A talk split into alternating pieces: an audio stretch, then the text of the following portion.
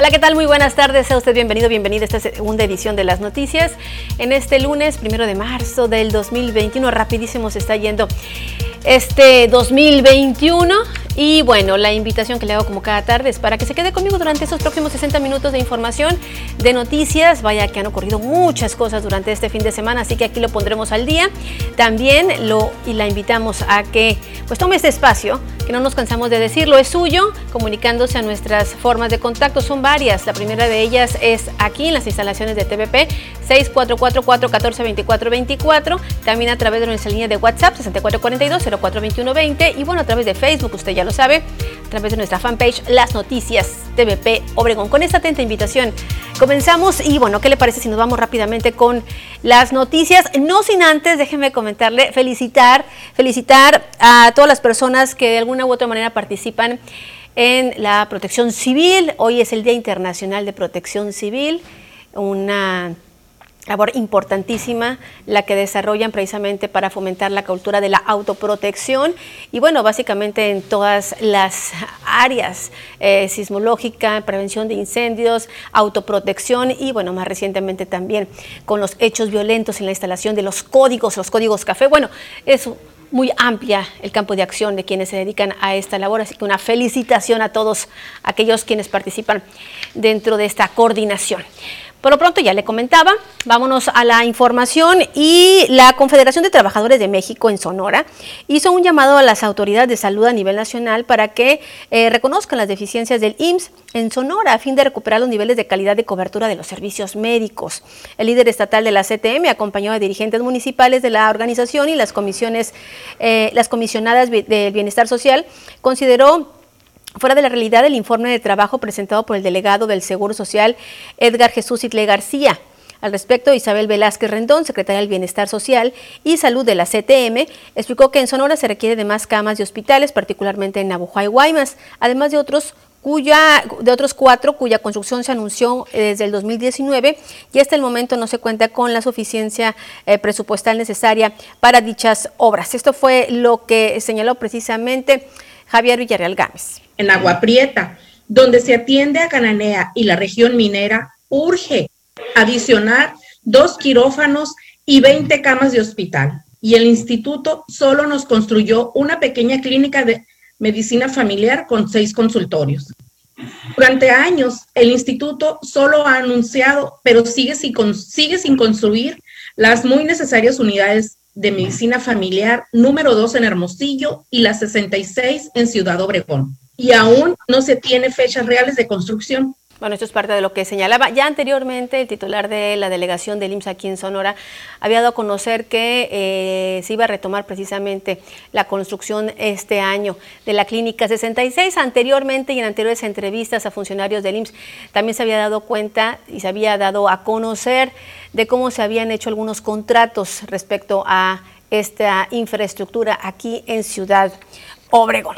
Y bueno, en el tema de las vacunas, en el tema de las vacunas le comento que debido a un ajuste que se realiza a nivel nacional, es que la vacunación eh, programada para iniciar este fin de semana, específicamente el sábado en el municipio de San Ignacio Río Muerto, con el biológico Sinovac, es que fue pospuesta hasta nuevo aviso. Así lo dio a conocer Bernabé Arana, quien es secretario del Bienestar aquí en Cajeme, quien dijo que seguramente será a finales de semana cuando esta se reactive para los adultos mayores que viven en esta localidad y posiblemente en otros puntos. Detalló que a excepción de Cancino Bio, Todas las vacunas eh, son de dos aplicaciones, por lo que se tiene que hacer una logística eh, eh, muy precisa, toda vez que la segunda dosis debe ser igual a la ya aplicada lo que eh, motivó también estos ajustes. En el proceso de vacunación que ya inició en Sonora, se han aplicado biológicos de las farmacéuticas Pfizer, Biotech y AstraZeneca. Próximamente está por llegar Sinovac. Y bueno, eh, si usted recordará, de acuerdo a las etapas de la estrategia de vacunación contra COVID-19 por grupos prioritarios de la Secretaría eh, de Salud Federal, en primer lugar, se tenía personal de salud de la primera línea de control de la enfermedad del COVID-19. Esta ya se realizó en segundo a personas de salud restante y 60 años y más, que es lo que precisamente está en proceso. En la tercera etapa viene la vacunación a personas de 50 a 59 años de edad, en la cuarta a personas de 40 a 49 años y en la quinta al resto de la población. Un proceso que en el caso de Sonora para los adultos mayores está proyectado culminar eh, a finales del mes de marzo. Y bueno, en Echojoa, en Echojoa le comento que eh, se realizó también la vacunación eh, de COVID-19, sumándose así ya a los municipios que se han vacunado en el sur de Sonora. Anteriormente le refería que había sido Rosario, ahora fue el municipio de Echojoa con más de 40 personas participando activamente en la vacunación. La Secretaría de Salud y la Secretaría de Bienestar, desde el pasado jueves y durante el fin de semana, realizaron la vacunación contra el COVID-19 en el municipio de Chojoa. El proceso de vacunación consta de tres pasos. El primero es una revisión general que permita conocer la condición de la persona que se va a vacunar. Luego se le lleva a la persona al lugar donde se le aplicará la inmunización y por último, se da un tiempo de espera de 30 minutos para revisar si existe alguna reacción a la vacuna. Pues espero que sea para bien y que Diosito nos ayude y sigamos viviendo. ¿Se ha sentido enfermo usted de, COVID? No, pues no, no he sentido síntomas, nada. Pues esperemos que así sea. Ella fue la que nos empujó a esto porque yo le tenía cierta desconfianza, sinceramente, pero pues estuvo empujándonos y aquí estamos, vacunados. Durante el día jueves en la cabecera de Chojoa se colocaron más de 900 dosis, durante el día viernes poco más de 600 y el sábado cerró con números similares. Cabe señalar que durante la segunda aplicación que será dentro de 5 a 8 semanas se le dará preferencia a quienes ya recibieron la primera dosis, por lo que se pide a la ciudadanía en general estar al pendiente y acudir en el primer llamado en sus comunidades. Con imágenes y edición de Jesús Gastelum, para las noticias Joaquín Galás. Pues así ya quedaron inmunizados eh, las y los adultos mayores de El Chojoa, obviamente que aceptaron ser vacunados contra el COVID-19. Y bueno, ponga mucha atención del llamado que está haciendo precisamente el titular de Coexpresión a nivel nacional y es en torno a la venta de eh, vacunas falsas. Cualquier producto ofertado como vacuna contra el COVID-19 que esté a la venta a través de la página de internet o de páginas en redes sociales o que eh, se comuniquen vía telefónica, en venta en farmacias, hospitales y puntos de venta constituyen un riesgo a la salud por ser de dudosa procedencia y su comercialización es ilegal en el, en, el país. Así lo dio a conocer el titular de, de, eh, de la Coespris, Jorge Alán Urbina quien dijo que esa dependencia recibió información sobre la comercialización ilegal de los productos falsos ofertados como vacunas contra COVID, de Cancino Biologics, eh, de Sinopram, eh, también eh, de LTD y Sinovac también. Enfatizó que la vacuna para la prevención del COVID-19 en México únicamente es para uso exclusivo de la Política Nacional de Vacunación contra el virus SARS-CoV-2 el comisionado puntualizó que cualquier vacuna contra COVID-19 que esté a la venta a través de estos medios que le comento es un riesgo a la salud, por lo que no hay que caer en ese tipo de opciones. Mencionó que a la fecha no hay empresas privadas autorizadas para la compra de la vacuna. En el extranjero son eh, con fines de importación y comercialización en territorio nacional. O sea, hasta el momento no hay ninguna empresa privada que esté autorizada para la compra de la vacuna que se haya importado. Es únicamente el gobierno quien eh, puede otorgarla en base a un plan nacional eh, que ya se tiene precisamente programado. Así que bueno, atención, mucha atención porque pueden ser cuestiones que puedan poner en riesgo su salud. Momento de hacer la primera pausa de este espacio. Regresando, le tengo más.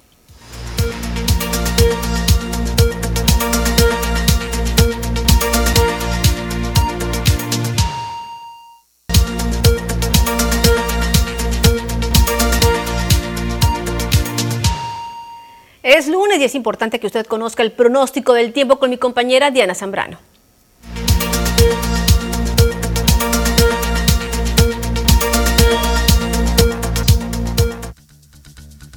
Hola, ¿qué tal y buenas tardes? Bienvenidos aquí al reporte meteorológico Qué gusto acompañarlos ya en este lunes, inicio de semana. Damos inicio con el mapa nacional para conocer las temperaturas actuales en algunos puntos importantes del país, comenzando por la frontera en Tijuana, actualmente con un cielo despejado y 23 grados. La Paz el día de hoy agradable con 18 grados, Guadalajara nublado con 28, Acapulco más cálido el ambiente con 28 grados y para finalizar Mérida actualmente con 35 grados. Nos vamos a conocer las temperaturas actuales en nuestro estado en Sonora. Podemos ver valores de temperatura los cuales varían entre los 26 y los 31 grados que nos esperan los próximos días, comenzando en el sector de Navojoa. Actualmente con un cielo despejado, mañana totalmente despejado, las máximas que van a variar entre los 31 y los 34 grados para los próximos días en Navojoa. Ya en Ciudad Obregón, caluroso el día de hoy con 30 grados. Mañana incrementa un poco la temperatura llegar a los 31 grados, al igual que el día miércoles con cielos despejados y las mínimas que se prevén de entre 10 y 13 grados para el sector de Ciudad Obregón. Ya para Guaymas, agradable el día de hoy, pero totalmente despejado con 26 grados. Mañana muy soleado, las máximas que van a variar entre los 24 y los 26 grados para Guaymas. Y en Hermosillo, la capital actualmente con 26 grados, ya los próximos días incrementan las temperaturas hasta llegar a los 31 grados el día miércoles y el día viernes. Las mínimas que se prevén de entre 9 y 14 grados para el sector de la capital.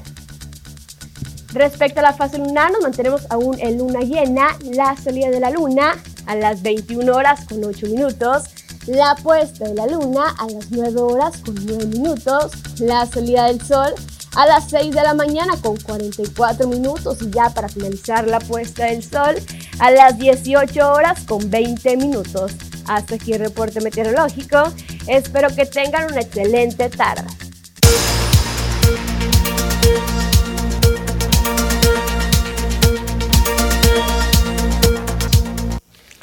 Gracias como siempre a nuestra compañera Diana Zambrano. Y mira el llamado que hace la Canacá a nivel nacional de no circular por las carreteras el día de mañana. La Cámara Nacional del Autotransporte de Carga, por sus siglas Canacar, convoca a los transportistas y clientes a evitar circular por las carreteras del país este martes 2 de marzo mediante la convocatoria Un día sin transporte por falta de garantías para el libre tránsito. Esto luego de que la Alianza Mexicana de Organización de Transportistas anunciara movilizaciones por los aumentos de precios en los cuales la Canacar rechazó su participación a través de un documento. Expresa que en virtud de que se prevé que el próximo 2 de marzo no existan condiciones favorables para el libre tránsito por diferentes tramos carreteros del país, los bloqueos que mantienen dirigentes de los pueblos yaquis en Sonora. La Canacar llamó a prestadores y usuarios de los servicios de autotransporte a ajustar sus sistemas logísticos y evitar, en la medida de lo posible, circular ese día para evitar caer en provocaciones que pudieran generar a su vez actos de violencia. El documento refiere que la seguridad de los conductores es su más alta prioridad, y hay que llamaron a los gobiernos federales y estatales a garantizar el derecho al libre tránsito. Menciona que ninguna demanda, por muy legítima que sea, justifica que se impida la prestación de un servicio que a su vez hace posible que todo lo que se produce y consume llegue en tiempo y forma a su destino final, mucho menos poner en riesgo la integridad de quienes aún en la pandemia han estado en la primera línea de batalla, refiriéndose a los operadores del autotransporte. En la exposición de motivos, manifiesta que el autotransporte de carga es un sector esencial para la economía del país, al aportar el 3.3% del Producto Interno Bruto. Con edición de Manuel Bracamontes, informó para las noticias TVP María Celeste Rivera. Bueno, y sobre este mismo tenor le comento que es el presidente de la Cámara Nacional de Comercio en Cajeme quien se sumó a la petición de otros organismos empresariales en torno a la eliminación de los bloqueos carreteros, dar solución a este problema que no es nuevo, así lo dio a conocer Jesús Nares Félix. Dijo que si bien han habido reuniones entre las autoridades y las sedes, pues no se han visto avances que resuelvan el hecho. Mencionó que existen demandas de los yaquis que deben tomarse en cuenta, pero también deben garantizarse libre tránsito de quienes pagan impuestos, con los cuales se ha generado la infraestructura carretera en el país. Y bueno, sin emitir cifras, el presidente de la Canaco en la localidad precisó que el llamado a no transitar este 2 de marzo tendrá afectaciones. Escuchamos parte de lo que dijo este día. Sabemos la afectación que vamos a tener en eso, sobre todo quienes pues dependemos de mercancías o dependemos de, de, exportar o de enviar mercancías a otros sectores económicos de nuestro país. y, el, y el, detener el tráfico del uso de estos, de estos transportes para poder hacer el, envío recepción de todos esos eh, insumos que se requieren para, el, para el, uso de la vida diaria, incluso la vida económica de cada sector, pues claro que va a haber una afectación. Cada vez que sucede un bloqueo carretero, cada vez que sucede un paro, cada vez que sucede eso, tenemos una afectación y lo hemos vivido ya en varias ocasiones. Ya vamos al diálogo, ya vamos a, que las autoridades también resuelvan estas situaciones y que no persista ¿no? la situación como la tenemos en nuestras carreteras federales. Aunque, aunque den una fecha para renovar las pláticas por parte de la etnia yaqui después de sus fiestas de Semana Santa, pero los bloqueos continúan los bloqueos siguen con afectaciones económicas y pues seguimos con esa problemática. Así las cosas ante el llamado a no transitar precisamente el día de mañana. Obviamente le vamos a estar dando seguimiento a este tema. Veremos cómo es que esto se comporta aquí en el estado de Sonora, tomando en cuenta que esta es una convocatoria que se lanza a nivel nacional. Volvemos con más después de esto.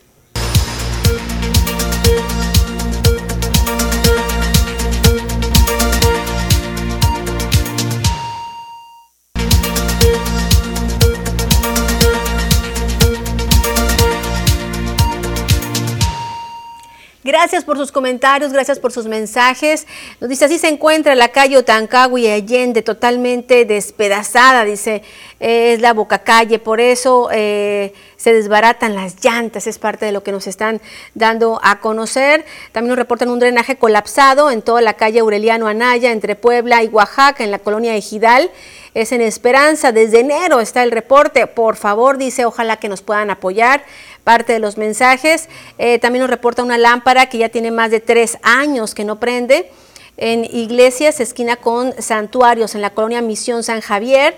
Eh, sigue siendo, eh, dice, esa guarida para delincuentes, para consumir drogas. Dice, siento que, siendo que está muy oscuro hasta que pase algo malo es cuando van a acudir las autoridades, es parte de lo que está señalando.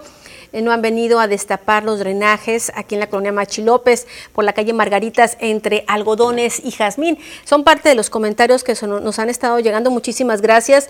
También nos reportan que sigue apagado. Eh, bueno, eh, en, en, ocasiones dice prende, en ocasiones se apaga, es un foco, dice que la verdad nos da mucha lata, los vecinos ya estamos cansados, nos urge ese eh, eh, es por la calle Ponciano Arriaga y Tabasco, en la colonia Constitución. Eh, también nos reportan un drenaje colapsado en toda la calle Aureliano Anaya entre Puebla y Oaxaca. Colonia Gidal en Esperanza, ya lo dimos a conocer.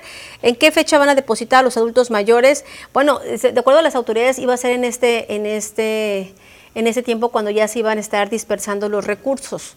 Eh, de manera similar a los estudiantes. Déjenme nada más confirmar exactamente en qué etapa se encuentran ahorita con el secretario del Bienestar, eh, si nos toma la llamada. Eh, también así se encuentra en la calle y Allende, totalmente despedazada, también ya no la habíamos leído. dice, ojalá que por medio de ustedes, Omapaz nos haga caso en el fraccionamiento del campanario, pues tenemos cerca de el mes batallando con cuatro drenajes tapados, los cuales ya fueron reportados al organismo pero dice no se han solucionado.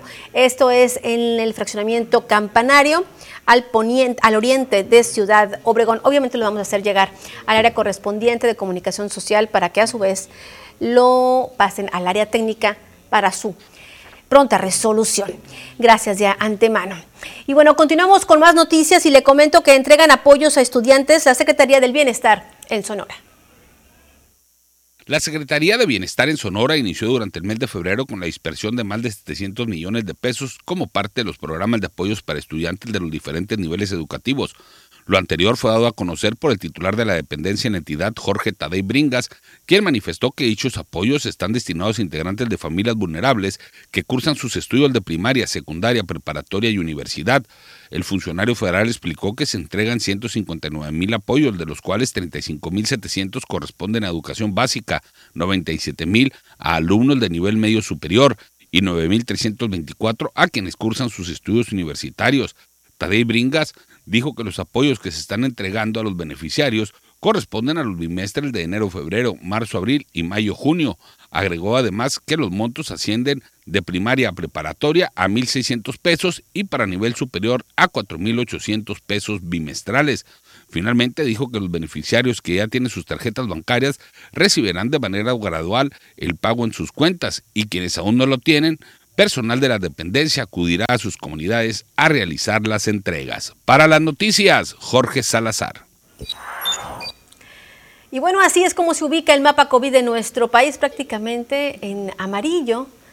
Eh, y va en conformidad con lo que había declarado también las autoridades de salud, de que van varias semanas, de que los casos van disminuyendo en nuestro país. Confirmados 2.086.938 en la República Mexicana de COVID-19, fallecimientos 185.715 recuperados, 1.633.900 y como ves Sonora se encuentra en amarillo, prácticamente en verde están Chiapas y Campeche, lo que viene siendo Tabasco, Puebla, Ciudad de México, Estado de México, eh, San Luis Potosí, eh, Puebla, bueno, prácticamente en naranja. Así que bueno, esto nos da esperanza de que falta menos, falta menos. Eh, de acuerdo a la última actualización del día de ayer, se dio a conocer que se habían reportado 55.055 dosis aplicadas de la vacuna. Eh, hasta ese día sumaban 2.455.095 las dosis aplicadas en la República Mexicana. Así que bueno, así es en el plano nacional, en el plano estatal. Se confirmaron 66.642 desde el 16 de marzo a la fecha, que fue cuando se originó el primer caso de COVID en nuestro país. Recuperados 59.739, fallecimientos 5.716. Y bueno, dentro de los datos que dio a conocer la Secretaría de Salud en Sonora fue el de ocho fallecimientos. Estos ocurrieron en eh, residentes de Hermosillo y Echojoa, dos cada uno, mientras que en Magdalena, Empalme, San Lorio, Colorado y Cajeme con uno. También se dieron a conocer 96 nuevos casos de COVID-19 en 55 mujeres y 41 hombres. De estos, 36 ocurrieron en Hermosillo, Cajeme eh, fueron 16, Guaymas 10, Empalme 8, General Plutarco Elías Calle 6, Caborca 5, Magdalena 4, San Luis Río Colorado 3, Pitiquito, Guatabampo 2 cada uno, mientras que Nogales, Álamos, Agua Prieta y Nogales sumó un caso respectivamente. Así que bueno, así es como se va moviendo la numeralia que eh, prácticamente diariamente le vamos dando a conocer. Pero bueno, aquí el dato es que eh, Sonora continúa en semáforo amarillo y el municipio de Cajeme en código naranja, es decir, seguimos en la misma tesitura que la semana anterior. Tenemos pausa, regresamos.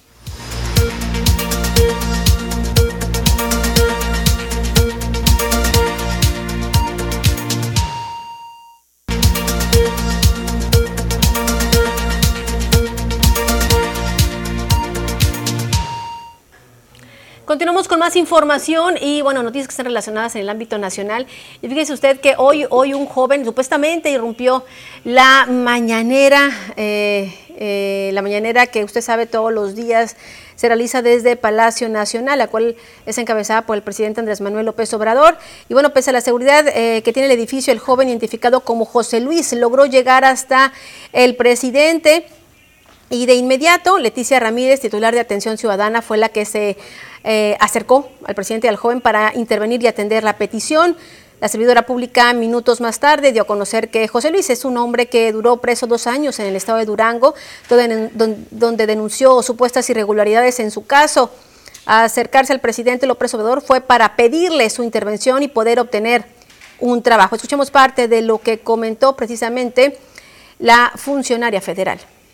Margen de tres Hablamos a la dependencia, hablamos con nuestro, con el compañero con el que llevamos o compañera que llevamos más relación y le decimos, oye, está pasando esto, necesitamos que los atiendan. Entonces, de esa manera nosotros tenemos un conocimiento amplio de la administración pública. Porque entonces, si no, ¿cómo vamos a decidir a dónde se va un caso u otro? Porque son varios temas. Entonces, nosotros hemos trabajado ampliamente saber en qué consiste la administración pública y que lo más importante es en ser un servidor público que realmente dé respuesta a los ciudadanos. Entonces, así es como trabajamos El presidente de México, Andrés Manuel López Obrador, dijo desconocer cómo es que el joven de 31 años logró burlar la seguridad de Palacio Nacional.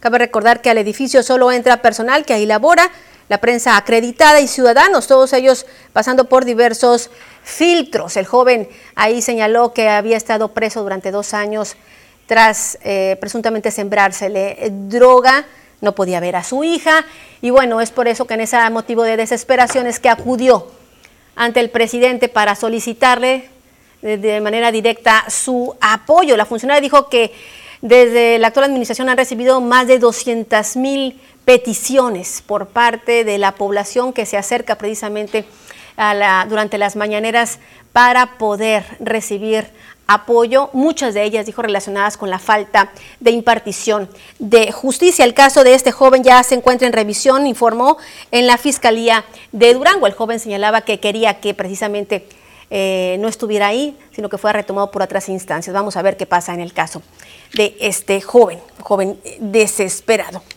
Y bueno, también ya siguiendo con temas estatales, le informo que renuncia Karina Zárate al DIF Sonora.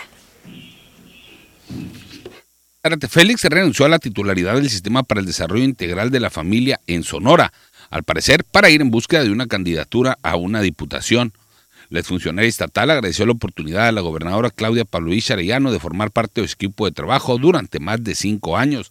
Zárate Félix destacó que su interés por seguir trabajando desde alguna trinchera en la que se le permita seguir trabajando para quienes más lo necesitan, destacó que durante su permanencia al frente de la dependencia estatal enfrentó diversas situaciones que le han permitido crecer y aprender en diferentes aspectos de la vida. Trascendió además que dejarán sus puestos en el gabinete estatal Natalia Rivera, Epifanio Salido, Elisayar e Ivonne Andrade. Para las noticias, Jorge Salazar. Y bueno, en materia de eh, Congreso, le comento que con la implementación de juicios administrativos expeditos, la utilización de métodos alternativos de solución de conflictos, procedimientos públicos y sentencias con lenguaje sencillo, elementos incluidos en la iniciativa del diputado Jorge Villescusa Aguayo y que fue aprobada en el Congreso, se avanza en la aplicación de justicia cotidiana, así se dio a conocer precisamente por el legislativo.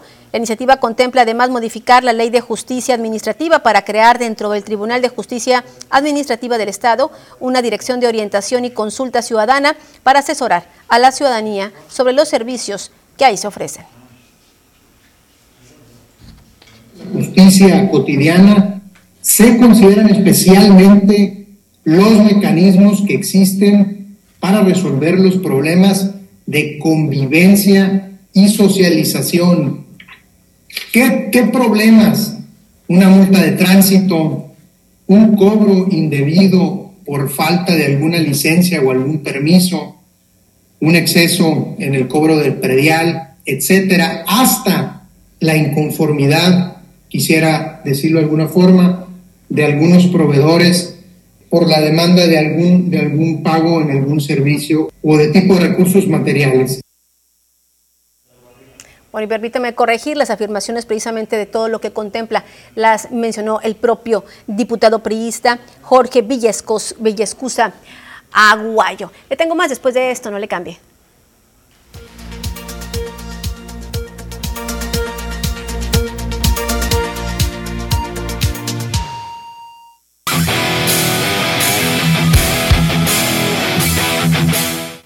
¿Qué tal amigos de las noticias? Bienvenidos a la información deportiva el día de hoy.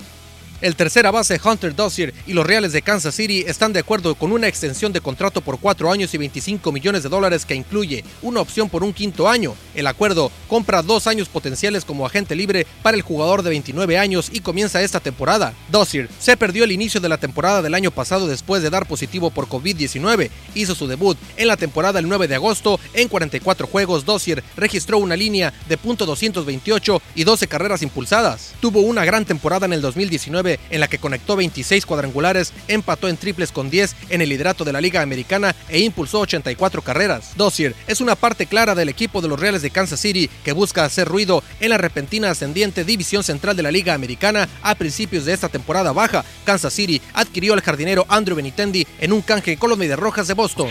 Después de vencer a Pumas, Víctor Manuel Bucetich, técnico de las Chivas, destacó el despertar de su equipo con un triunfo que vaya que les hacía falta. Yo considero que lo más importante el día de hoy es la victoria.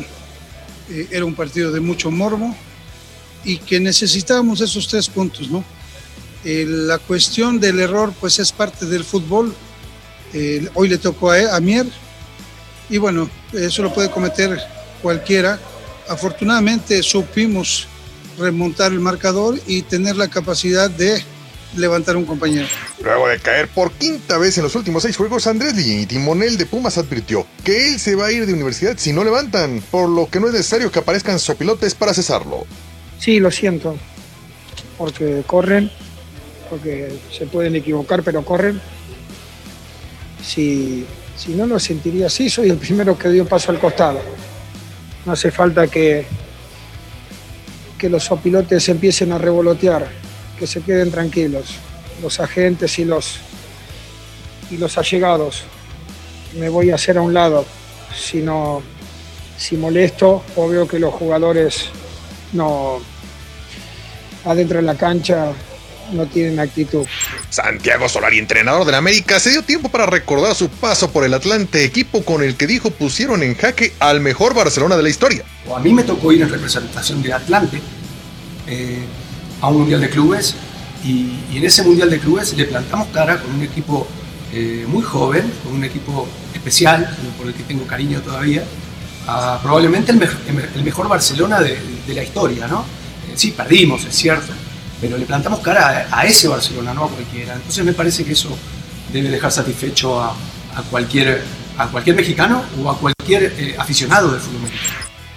El mexicano Saúl El Canelo Álvarez cumplió con los pronósticos y noqueó al turco Amni Gildirim para defender exitosamente el campeonato de peso supermediano del Consejo Mundial de Boxeo y Asociación Mundial de Boxeo en el Hard Rock Stadium de Miami, Florida. El Canelo fue dominante de principio a fin del combate, estableciendo condiciones con sus puños frente a Gildirim, quien desde principio pareció acusar el poder del mexicano. El turco apenas pudo conectar 11 golpes en los tres rounds que duró el combate, mientras que el Canelo finalizó con 67 golpes totales, 58 de ellos de poder, incluyendo el potente derechazo que mandó a Gildirim a la lona en el tercer asalto. Después de su victoria, el Canelo confirmó que el próximo 8 de mayo enfrentará al británico Billy Joe Saunders, campeón de la Organización Mundial de Boxeo, que ostenta un récord de 30 peleas ganadas y ninguna perdida. Con este triunfo, Canelo, que aseguró que solo tomará una semana de descanso para comenzar su preparación contra Saunders, mejoró su récord a 55 victorias, 37 de ellas por la vía del cloroformo. El alero estrella LeBron James vivió otra jornada especial al disputar su partido 1300 como profesional, conseguir la victoria de Los Ángeles Lakers y poner de nuevo a los campeones de la NBA como líderes de la división del Pacífico, mientras que los Bucks de Milwaukee, con su triunfo sobre Los Ángeles Clippers, también se reivindicaron como equipo que busca el título de la conferencia este. LeBron James celebró su nueva marca con un aporte de 19 puntos, 6 rebotes y 4 asistencias que le permitió a los Lakers vencer 117 a 91 a los Warriors de Golden State, que rompió una racha de tres victorias consecutivas. Con esta victoria los Lakers quedaron con una marca de 24 y 11 y recuperaron la cima de la división del Pacífico y la segunda plaza de la conferencia oeste después de que los Clippers con 24 y 12 perdieron como visitantes por 105 a 100 ante los Bucks de Milwaukee. Con esto amigos llegamos al final de la información deportiva al día de hoy. Quédese con más información aquí en las noticias.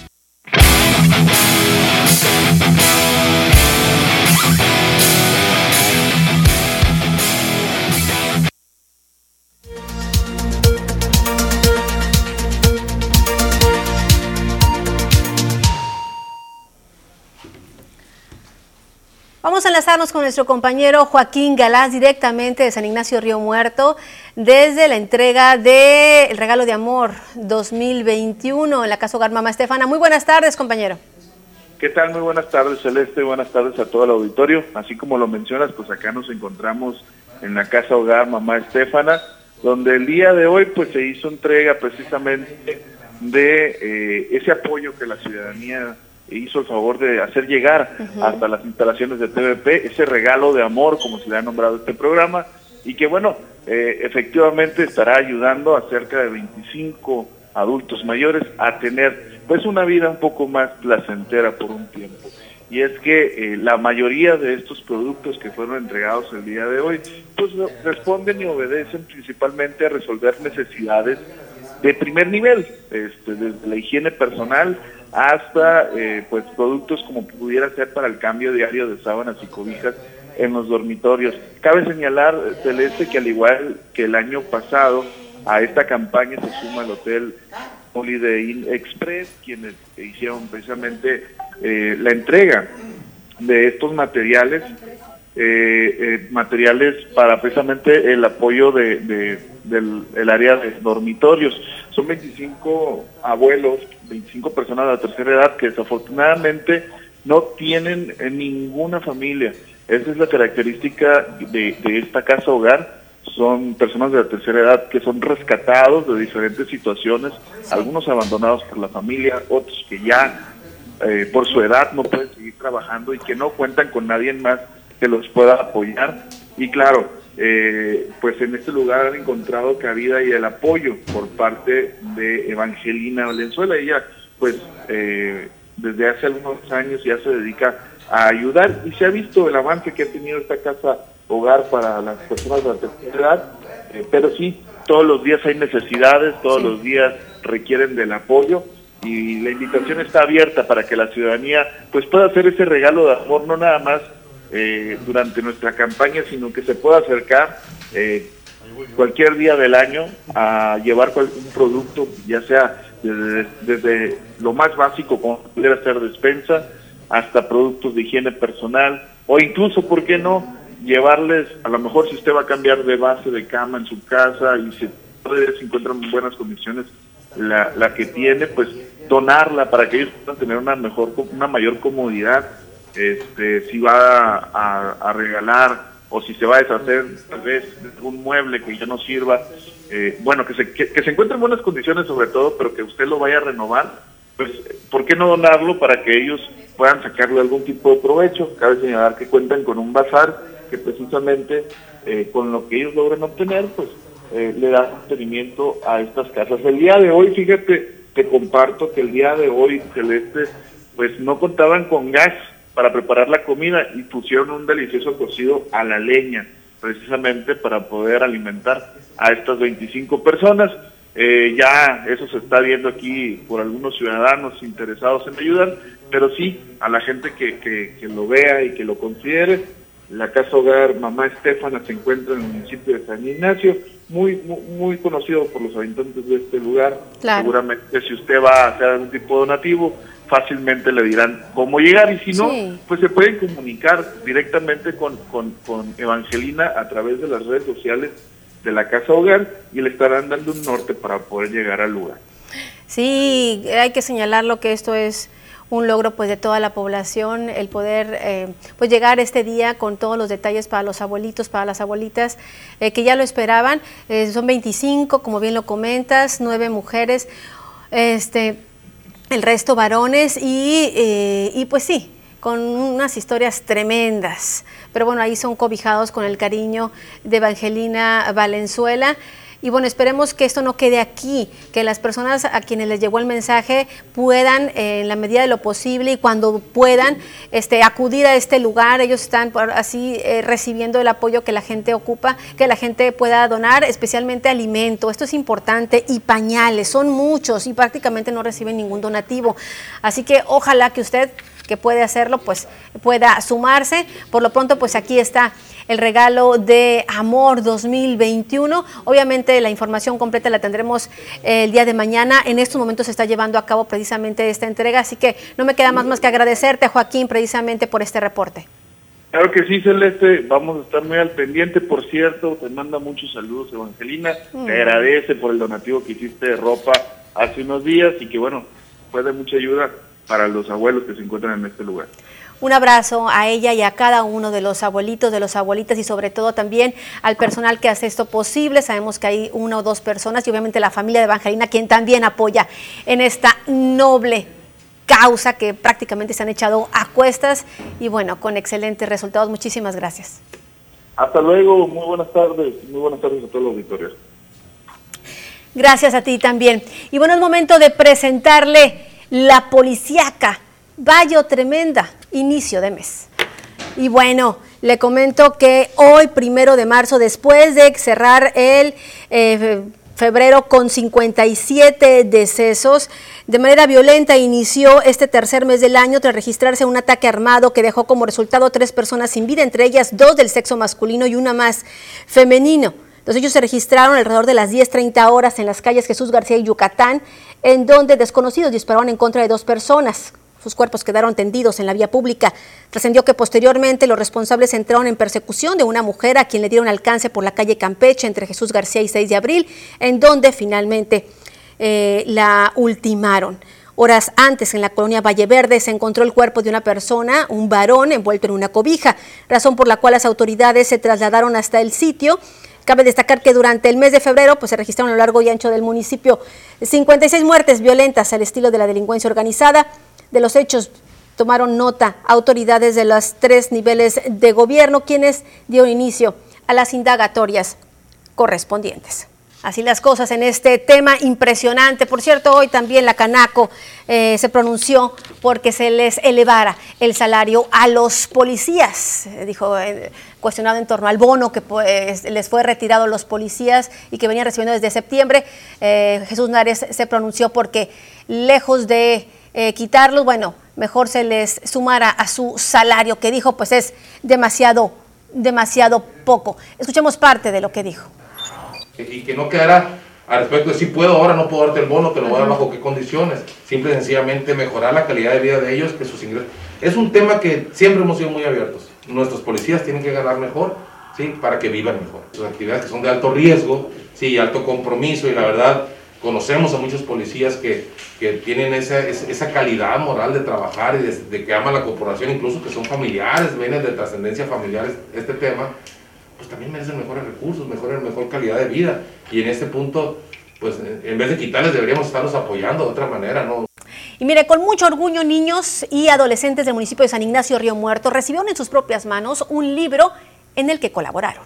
Puntos Imaginarios es el nombre del libro impreso por el Ayuntamiento de San Ignacio Río Muerto, resultado de un concurso de cuentos inéditos al que convocó el propio Ayuntamiento y la SEC, en el que participaron niños y adolescentes del municipio, siendo 76 los cuentos seleccionados de más de 100 que se recibieron con una temática de valores y ecología. Durante la ceremonia de presentación de los ganadores del concurso, pequeños escritores de San Ignacio Río Muerto, además de otorgárseles reconocimiento a los tres primeros lugares de cada una de las cuatro categorías, incluyendo el de educación especial. Se entregó también un ejemplar de libro a cada uno de los 76 estudiantes, quienes fueron acompañados por sus padres. Es un orgullo estarles haciendo llegar esto a sus manos. Reconozcan a sus hijos. No dejen este libro ahorita que lleguen a casa, arrumbado, no. Exhíbanlo, compártanlo, presúmanlo, porque es una participación importante Ahí estuvo el reconocido cuentacuentos Francisco Herón Muñoz, quien deleitó a los presentes con varios cuentos interactivos. Los nobles escritores recorrieron el libro bus y disfrutaron de una bonita convivencia siguiendo todos los protocolos de sanidad. Se proyecta que el resto de los libros impresos sean puestos a la venta en las oficinas del Ayuntamiento de San Ignacio y con lo que se recaude se crea un fondo para la siguiente convocatoria. Con edición de Manuel Bracamontes informó para las noticias TVP María Celeste Rivera. Bueno, muchísimas felicidades a todas y todas los niños y adolescentes que participaron en este libro. Y con esta información llegamos al término de esta segunda edición de las noticias. Usted lo espero mañana martes en punto de las 2 de la tarde para seguir informando. Hasta entonces y por favor, cuídense mucho.